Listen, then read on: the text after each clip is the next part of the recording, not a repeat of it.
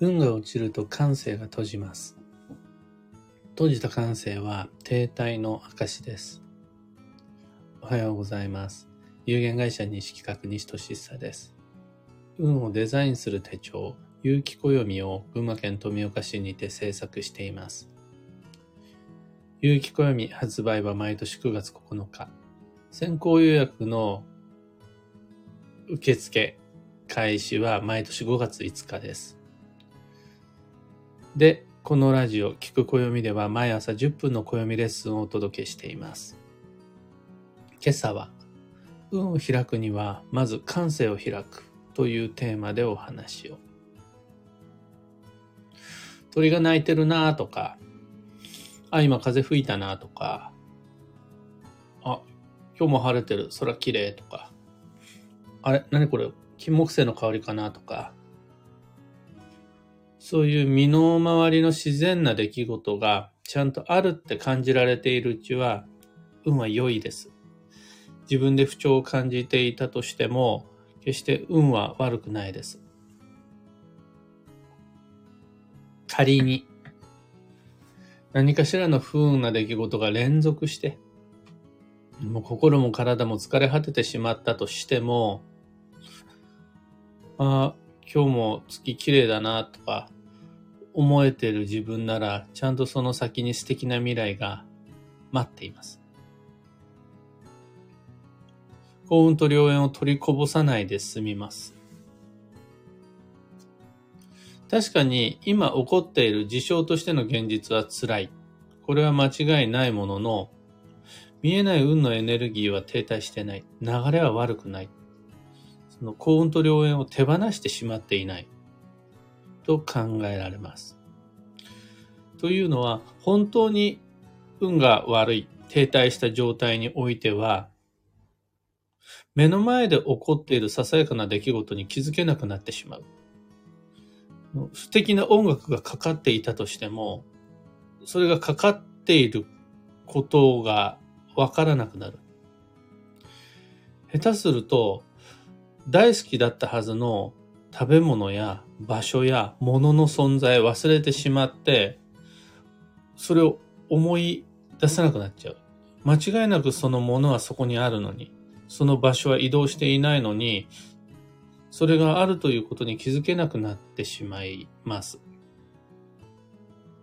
そうなって初めて、ああ、運がやばいなって危機感を持っていいんだと思います。これ、裏を返すと、一緒に暮らす家族の近況がわからないというのは、もしかしたらもう運の停滞なのかもしれないです。あとは、通勤通学の道中の景色が最近思い返せない、思い出せてない、見たという記憶がないというのは停滞の前触れかもしれないです。周囲の言動に興味がない、興味を持てないというのも、もしかしたら自分では好調だと思っていたとしても、本当は運は落ち込んでしまっているのかもしれないです。要するに、運が落ちると感性が閉じます。その結果、花を見ても綺麗と感じれなくなるし、そもそもその花の存在に気づけなくなります。暑さとか寒さぐらいは生きていく上で体感していても、季節感みたいなものは薄れていきます。自分の身なりも気にならなくなるし、自分を見ている他人の視線もそんなによくわからなくなってきたりとか。そうすると、な、なんというか、服を着るというよりは、暑いから脱ぐ、寒いから着る、ただそれだけの作業になっていっちゃったり、もっとひどくなると温度変化にさえ鈍くなってきて、ずっと同じような服装、環境で過ごす。寒い部屋で一人ポツンと過ごす。周囲の変化をよく感じられないまま、なんて場合さえあり得ることです。そういう感性閉じた、停滞した状態、運の泥沼から抜け出すためには、とにかくまず、運を開く前に閉じた感性を開く必要があります。で、うまく感性を開くことができたならば、その次のステップとして自然と運が開いてくるというとこまで持っていけそうです。もしも自分がそういう状態になってしまった場合は、ラッキーカラーとかラッキーアイテムとか、基地方位旅行とか基地転居とかも素晴らしいことですが、その前に、今その場で良いので、閉じていた感性を開くという何かしらの工夫をしてみる方が、お金もかかんないし効果的です。例えば、目は開いていても視野が狭くなっちゃってる場合があるわけです。あとは別に耳を手で塞いでるわけではないけれど、音に気づいてないことがあるわけです。それを何とかするだけでも全然変わってくるというか、もう本当に例えばなんですが、今見ているものをもっとよく見るみたいな感じです。今、例えば僕の前の前では犬が寝てるんですが、その犬が寝ているけど何色だろうとか、あ、今目があったとか、あちゃんと微妙にお腹は動いてるなとか、そういう感じ。で、それを耳だったら音だし、手で触れているものかもしれないですし、これをもっとよく見る、もっとよく聞くだけでも全然変わってくる。僕は、小さな不調時にはよく自分で自分のためにコーヒーを入れるんですが、やっぱ香りってすごいいいですよね。強制的に感性を開いてくれるような気がします。ただ出されたコーヒーを飲んでてもそれには気づけないんですが、豆袋から出して、で、ミルに入れて、ボタンを押してこう引いて、で、それを自分で注いで入れるっていう作業をすることで、運は開かないかもしれないです。コーヒー開運法みたいなものは聞いたことないです。でも、感性を開くことで結果として運を開くことができる。みたいなものは大いにあり得ます。で、自分では調子が良いと思っている時でさえ、匂いや景色や音が分かってない時ってあると思うんですね。それは感性が閉じていろいろなものから自分を切り離してしまっている状態であると考えられます。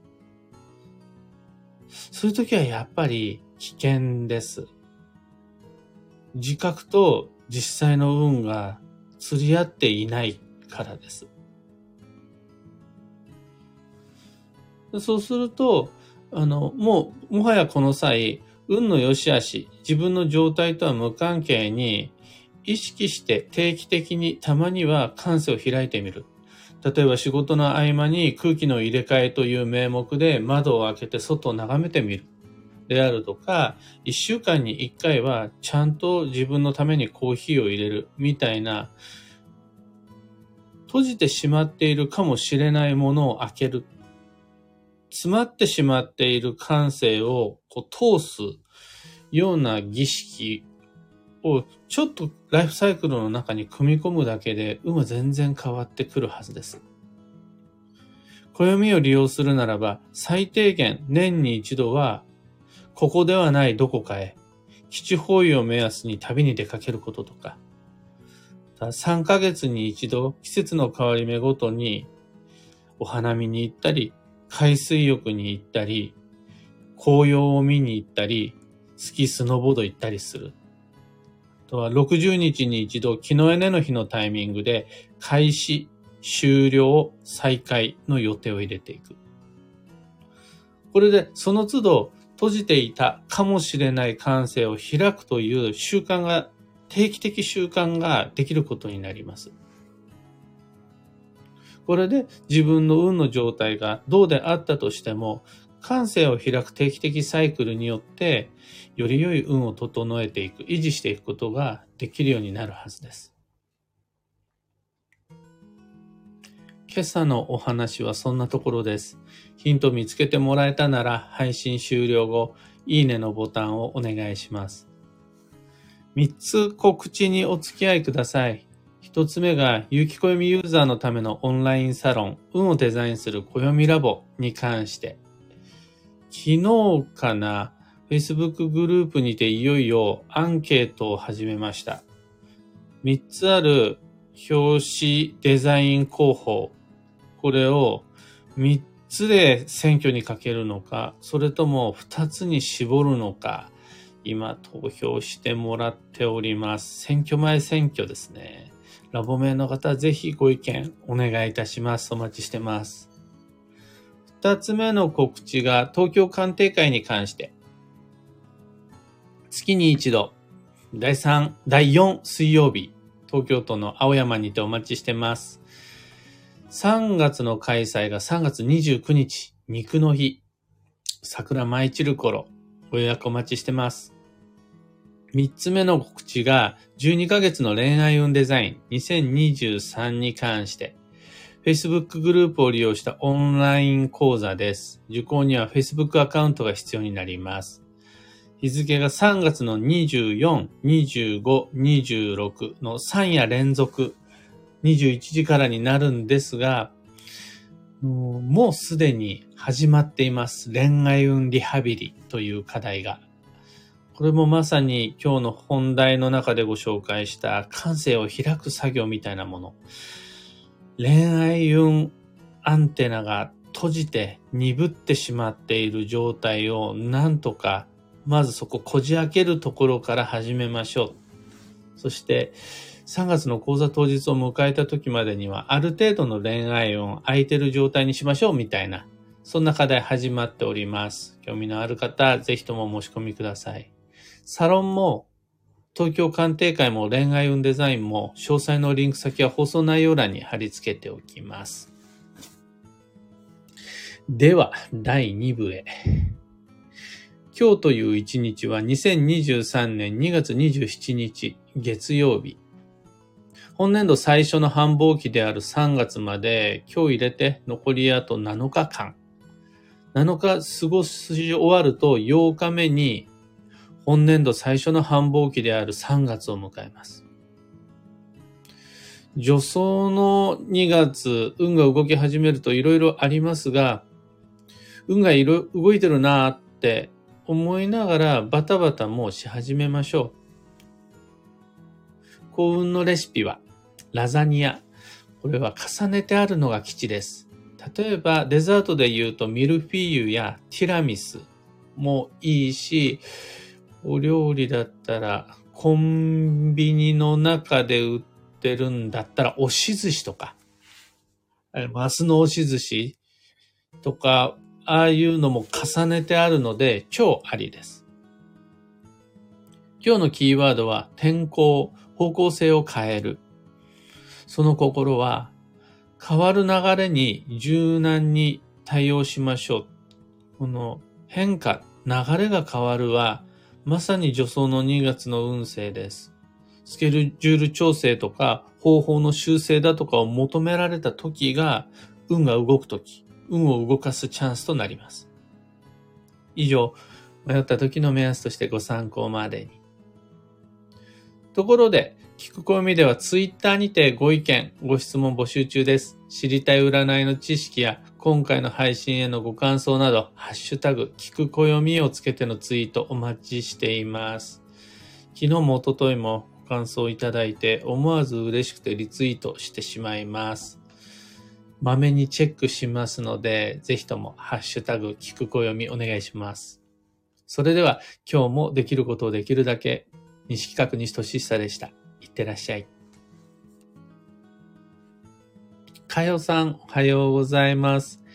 エヌシャンティさん、おはようございます。キコさん、おはようございます。マイクさん、おはようございます。花さん、おはようございます。キコさんもマイクさんも花さんも、そちらは晴れマーク。そして、僕の部屋の窓から見える空も晴れています。うん。綺麗な日です。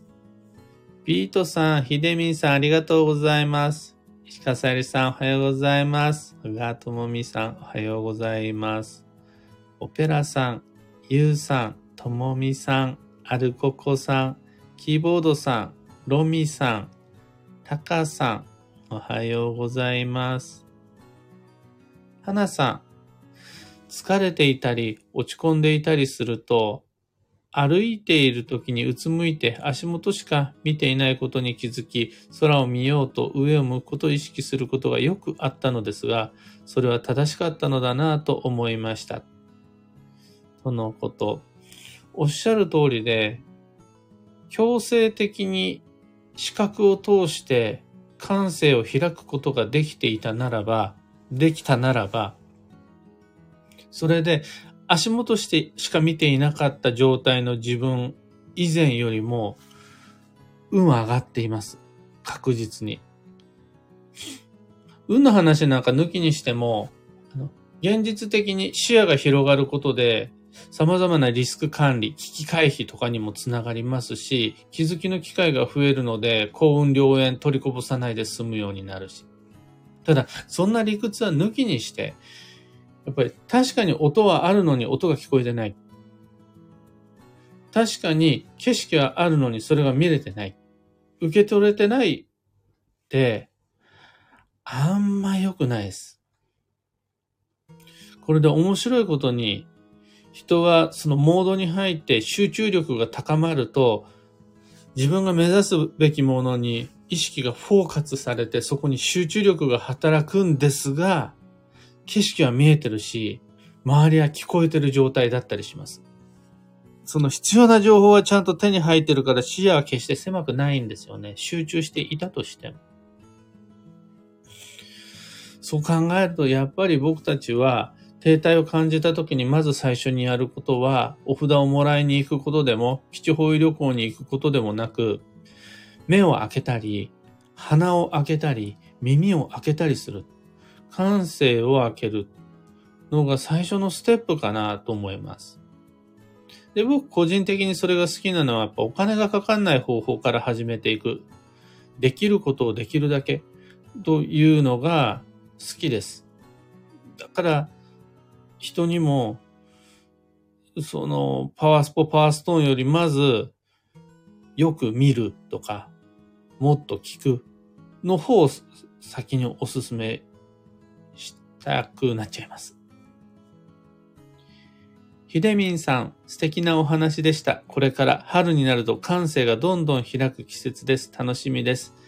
とのことありがとうございます。強制的に花ってやっぱり、ついこの間までだったら、道を歩いてると、老梅が香ってきたりであるとか、今はもう富岡でも梅がどんどん咲き始めていたりとか、あとは僕がウォーキング中に一番か好きで、お今感性開いたと思うのが、仏の座ですね。もう冬から春、寒い季節ずっと、畑や田んぼが一段落つくと、田起こししたり、畑に肥料入れたりしたその後の景色が、紫色の仏の座でブワーって一面綺麗になるんですけど、絨毯みたいに。